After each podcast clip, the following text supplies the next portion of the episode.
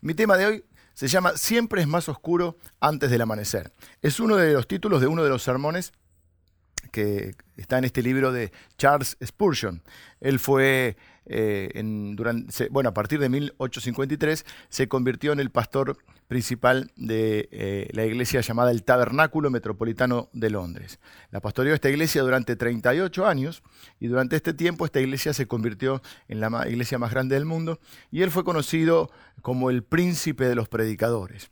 Eh, además de, de todo esto, él creó una escuela de de predicadores, un orfanato, tuvo una vida eh, muy próspera eh, en el sentido ministerial, aunque corta en, cantidad de años.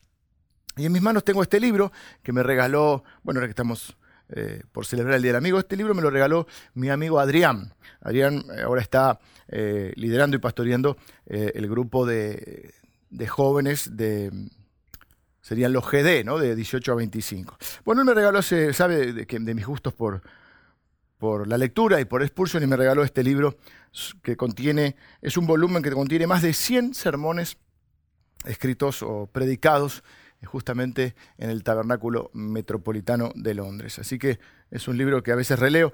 No voy a predicar el, mensaje de Spurgeon, no me saldría como él. Además está escrito en, un, en otro tipo de lenguaje. Pero sí eh, tomé el, el, título del mensaje que quiero compartirles y que creo que Dios me dio para ustedes en este día. Eh, a pesar de todos los, los logros y los éxitos ministeriales, Spurgeon siempre luchó contra la depresión, gran parte de su vida. Además de luchar con problemas de salud, de él, de su familia, eh, siempre eh, tuvo que luchar con el desánimo, con la depresión, bueno, muchos conflictos también tuvo en su vida. Y él decía que antes de un gran logro, una medida de depresión es muy habitual. Mira, les voy a leer algo que él escribió y dice así.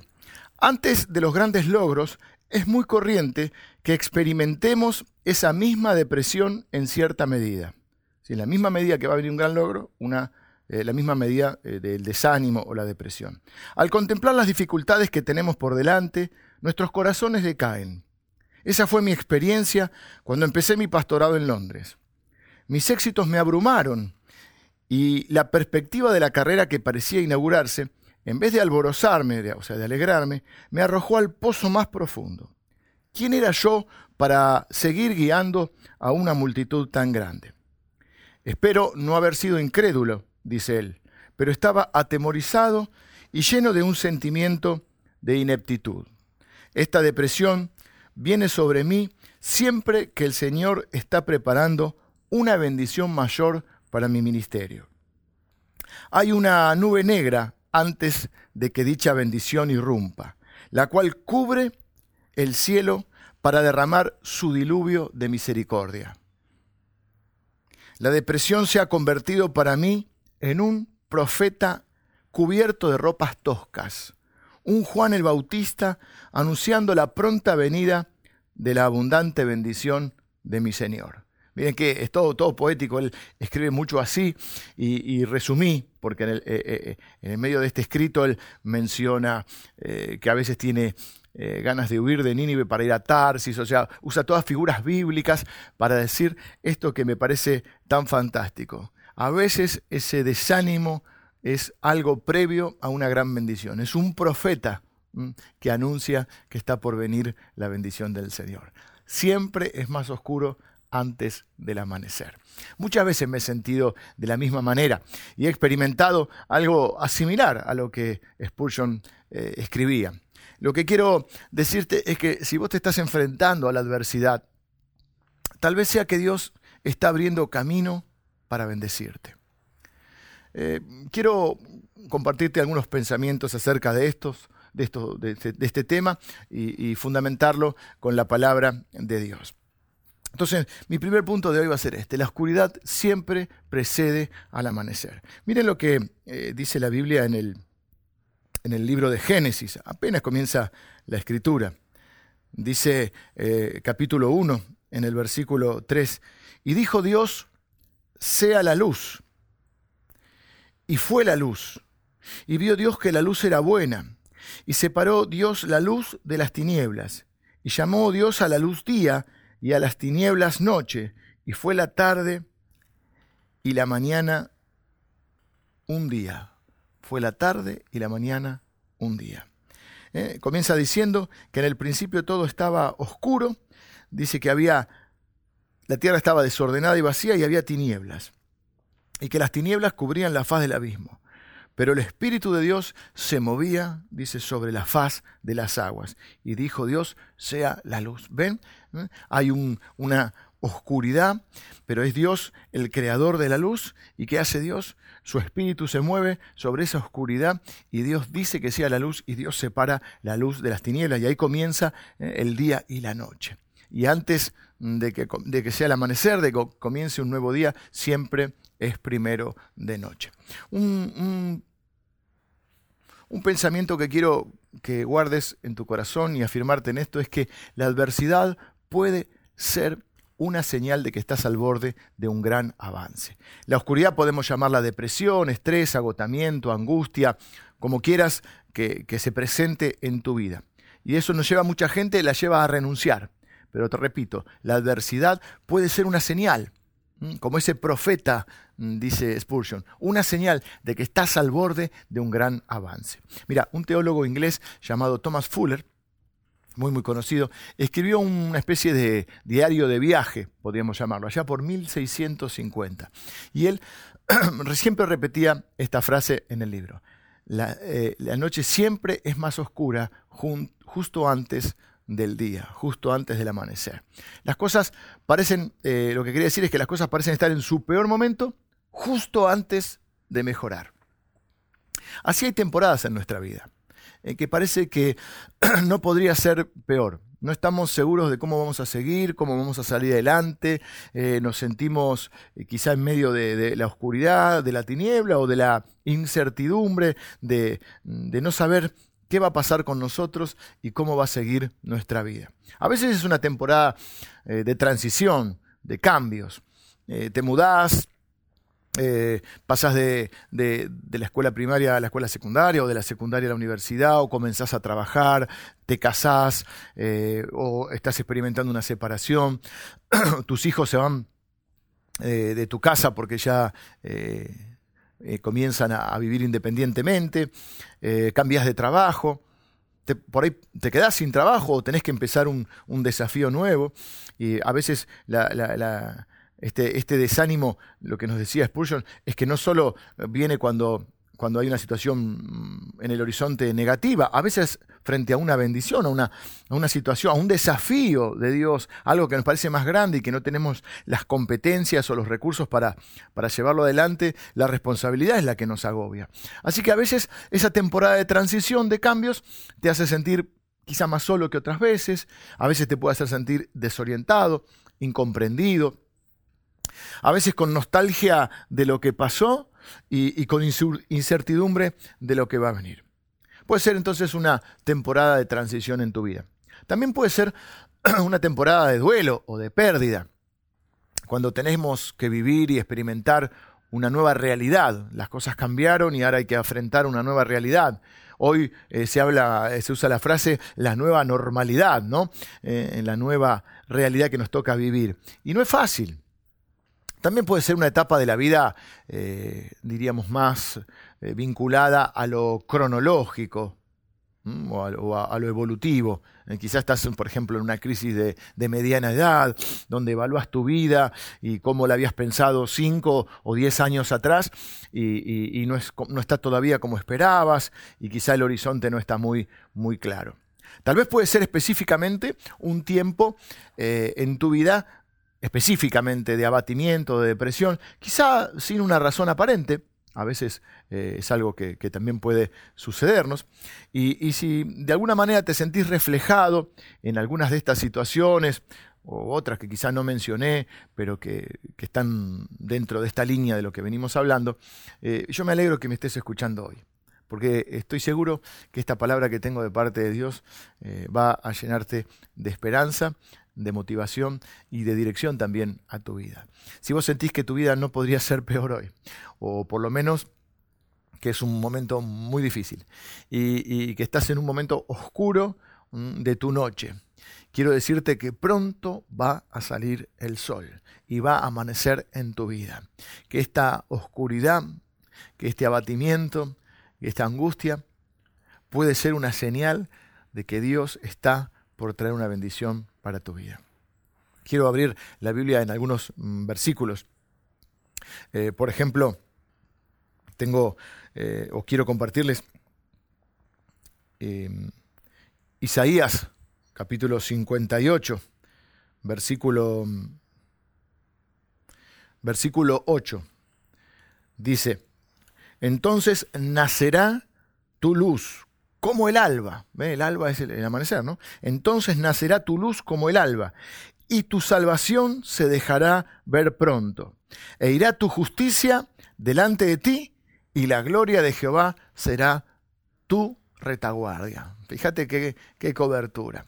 La justicia, o sea, está hablando de, obrar correctamente y por detrás, ¿eh? la, como retaguardia, como cobertura, la gloria de Dios. El profeta Malaquías eh, dice algo parecido en el capítulo 4, versículo 2, pero se hace eco de estas palabras de, Isaías, pero agrega algo. Dice, ustedes que, a ustedes que temen mi nombre, les nacerá el sol de justicia, y en sus alas traerá salvación.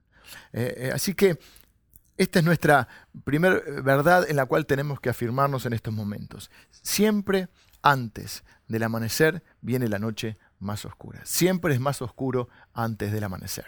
El segundo, la segunda verdad bíblica que quiero eh, que puedas grabar hoy en, en tu mente, en tu corazón, es que Dios siempre es luz. Dios es luz. Es uno de los versículos de la Biblia, ¿no? Dice que Dios no solo creó la luz, no solo Dios nos promete que traerá la luz, sino que Él mismo es la luz. Jesús dijo, yo soy la luz del mundo. En Juan capítulo 1, versículo 5, eh, la Biblia nos dice, Dios es luz y no hay oscuridad en Él. El Salmo 27, el rey David dice, el Señor es mi luz y mi salvación, ¿de quién temeré?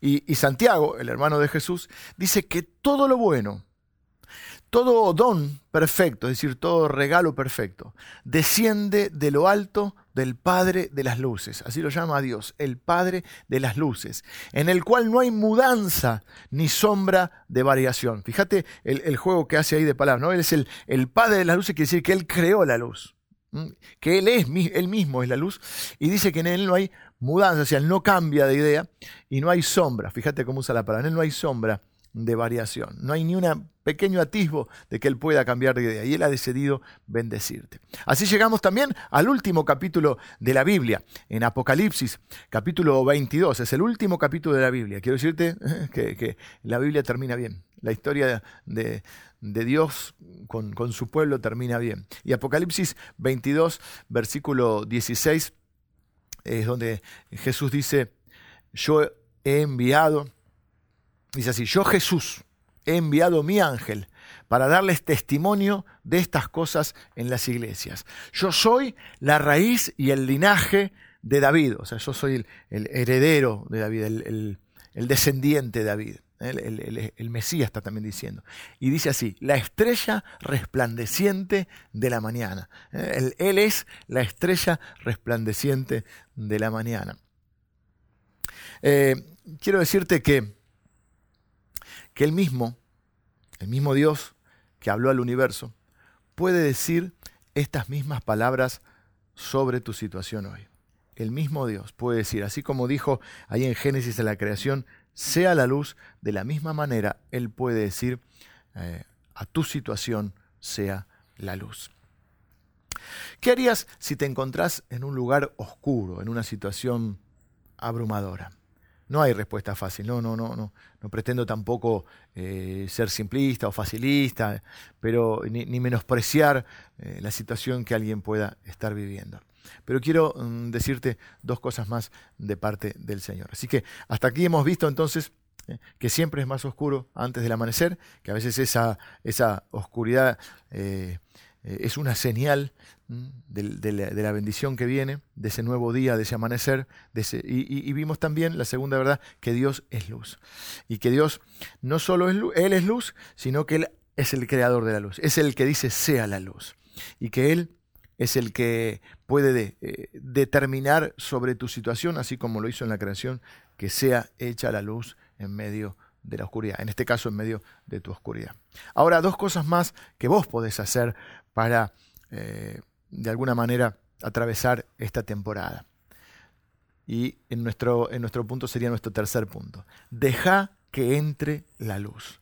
No dejes que las circunstancias se interpongan, las circunstancias se interpongan entre Dios y vos. No dejes que las circunstancias sean las que se interpongan, sino eh, hace que tu fe o activa tu fe de tal manera que lo que haces es a través de la fe poner a Dios entre vos y las circunstancias. De la otra manera, entre Dios y vos eh, puede estar eh, la duda, eh, las, las circunstancias que estás viviendo pueden interponerse entre vos y Dios. De esta manera lo que haces es que vos pones a Dios entre vos y las circunstancias. le estaba preguntando a mi hija acerca de, las cámaras de fotos, porque bueno, eh, tiene este. Se anotó la escuela de fotografía el, año pasado, la escuela de fotografía eh, de la iglesia con, con Eve y con todo el equipo de medios. Y bueno, le tomó el, gusto a la, fotografía, mi cuñada también.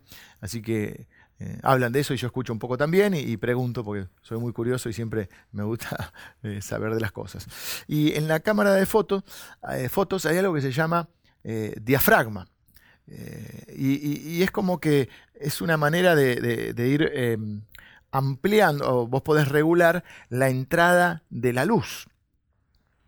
Y de la misma manera, nosotros podemos, eh, por, poner una figura, por supuesto, ¿no? como una metáfora, eh, abrir el, diafragma de, nuestra, de, nuestra, de nuestro foco nosotros no tenemos una cámara de fotos, pero tenemos nuestros ojos para ver la realidad, nuestra perspectiva, abrir el diafragma para que entre más luz. ¿eh? Y para poder entonces tener el mejor enfoque, eh, no solo el enfoque correcto, sino el mejor enfoque. ¿Cómo lo hacemos? ¿Cómo abrimos el, eh, cómo permitimos que entre más luz a nuestra vida? Bueno, una de las formas es cuando abrimos la Biblia. El Salmo 115 dice, lámpara es a mis pies tu palabra y luz o lumbrera a mi camino. Abrí tu mente y tu corazón a la palabra de Dios. Atesorala en tu alma y no dudes en la oscuridad lo que Dios te dijo en la luz. Así que vamos a abrir el, diafragma mm, de, nuestro, de, nuestra cámara para poder dejar que entre más luz. Y vamos a hacerlo abriendo nuestra mente y nuestro corazón a la palabra de Dios. Eh, no solo recibir la palabra, sino atesorarla. De tal manera que se implante en nuestra vida. Hay una frase que escucho y me repito mucho a mí mismo y es, no dudes en la oscuridad lo que Dios te dijo en la luz. Dentro de, esta, de esta, esta forma de, de dejar que entre más luz a nuestra vida, tenemos que mantenernos agradecidos. ¿Mm? Podés llevar un registro, por ejemplo, de las bendiciones de Dios, porque a veces llevamos un registro mental o escrito, incluso lo puedes hacer, de las cosas que no están saliendo bien. ¿Eh? Y siempre impactan más, bien, no son como las noticias, siempre impacta más, más una mala noticia que una buena noticia. Y capaz que por una mala noticia hay un montón de buenas noticias. ¿eh? Pero siempre, impact, siempre tenemos esa tendencia a quedarnos con lo negativo. Miren, ustedes, por ejemplo, hacen una publicación en alguna de sus redes y tienen un montón de comentarios positivos y de me gusta y de likes, y, pero hay alguien que comenta algo negativo o hay alguien que que, no le gusta lo, que publicaste y vos te quedás con ese comentario. Quizá tenías, no sé, 800, eh, 500 eh, likes, pero hay alguien que te puso algo que no te gustó y, ya te quedás con eso. Es como una, tendencia que tenemos. Eh, miren, había un, escritor, escribió un libro sobre, sobre matrimonio y, él decía que, más o menos, ¿no? Por supuesto es una, una teoría que él tenía, pero bueno, me, gustó la idea esta. Él decía que más o menos los matrimonios tienen el famoso 80-20, es una, ley que se usa para todo. Él dice que más o menos los matrimonios tienen un 80% de experiencias positivas y un 20% de experiencias negativas. Pero que lo que, que lo que determina si un matrimonio va mejor o peor es si el foco está en esas cosas positivas o si el foco está en lo negativo. Y que los que tienden a ser un poco más felices es los que ponen el foco en ese 80%, más menos diríamos. Así que eh, abrí tu mente y tu corazón a la palabra de Dios, mantenete agradecido y otra cosa, viví un día a la vez. Jesús dijo, a cada día le basta con su propio afán. ¿eh? A cada día. No podés vivir en el pasado, cuando llega la noche hay cosas que hay que dejarlas, hay cosas que hay que descartarlas, hay cosas que, que tienen que morir con ese día. Mm, por ejemplo, la Biblia dice, no se ponga el sol, eh, no se ponga el sol sobre vuestro enojo. Hay enojos que tienen que morir, hay, hay rencores que tienen que morir, hay cosas que hay que dejarlas ahí. ¿eh?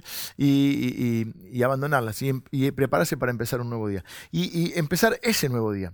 Tampoco podemos, por más que querramos vivir eh, en el futuro. Lo único que tenemos es el presente. Por eso Jesús dijo, a cada día su propio afán. Y cuando nos enseñó a orar, y, eso creo que lo que nos hace es depender de Dios, ¿no? Y, nos aprende, enseñar nos aprende, eh, nos enseña el Señor Jesús a, confiar en el Padre. Él dice, el Padre sabe de qué cosas tienen necesidad. Cuando oren, ustedes digan, el pan nuestro de cada día. El, el pan de cada día, un día a la vez. Dios nos da la fe para afrontar lo que tenemos que vivir en ese día. Y dice la Biblia, como tus días serán tus fuerzas. Bueno, eh, entonces, deja que entre eh, la luz a tu vida. Y lo, otro que podés hacer, y sería nuestro cuarto y último punto hoy, es deja que tu luz brille. Eh, deja que la luz de Cristo, su gracia, su amor, su misericordia, se reflejen a través tuyo. Cuando éramos chicos cantábamos una canción así, quizá algunos se acuerden, que decía, esta pequeña luz ¿eh? la dejaré brillar, ¿eh? brillar para Dios. Y, queremos realmente, a veces los cristianos somos conocidos por, por, lo que estamos en contra. Estamos en contra de esto, estamos en contra de otro, estamos en contra de aquello, de aquello otro. Y yo eh, quiero ser más conocido por lo que estoy a favor que por lo que estoy en contra. Estoy más conocido por, por quiero ser más, queremos quiero que los cristianos, seamos más conocidos por lo que hacemos que por lo que no hacemos.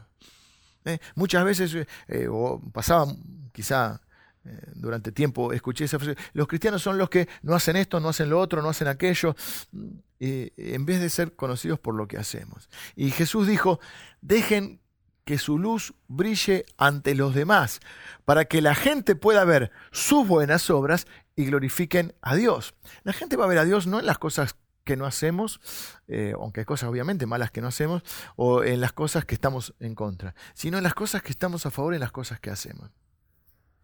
Algo que, que, aprendí de chico y que una vez me llamó la atención, mirando así las estrellas, no me acuerdo, algún, alguno de mis mayores me, me lo enseñó, es que las estrellas, cuando mueren, aún siguen brillando. Es como que vos la ves y esa estrella, pues esa estrella ya, ya se murió. pero sigue brillando. Y cuando pienso esto, lo veo como una especie de analogía que es para mí tremendamente inspiradora.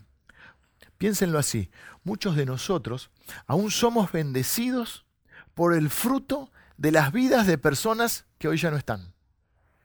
Personas que murieron, pero sus obras nos siguen bendiciendo, sus frutos nos siguen bendiciendo. Una vez eh, estaba eh, en la despedida, eh, en, el entierro de un, de un siervo de Dios, y, quien estaba teniendo las palabras dijo una frase que a mí me quedó grabada, hace muchos años de esto. Dijo, los hombres pasan, pero sus obras quedan. Los hombres pasan, pero sus obras quedan. Y yo pensé, esto es lo que quiero para mi vida. Que muchos de nosotros, cuando hayamos o nos hayamos ido de, esta, de este mundo, hayamos hecho una diferencia significativa. Que nuestras buenas acciones nos sobrevivan, brillen y reflejen el amor y la gracia de Dios. De hecho, pienso en mi vida y hay personas que hoy ya no están. Y yo todavía estoy eh, siendo bendecido con el fruto de sus vidas. Pienso, por ejemplo, en mi papá que hoy no está. Sin embargo, he sido eh, bendecido por el fruto de su vida. Tal vez hoy te encontrás en un lugar oscuro, pero aunque estés atravesando situaciones difíciles, problemas, cosas que, te angustian, no pierdas el brillo, no dejes de brillar. Por el contrario, que cuando más oscura sea eh, tu noche triste quizá, más brille tu estrella, más brille el Cristo que está en vos. No pierdas el brillo. A veces cuando todas estas angustias y cosas vienen a, nuestra vida, eh, nos apagamos, nos apagamos como una estrella, nos vamos apagando.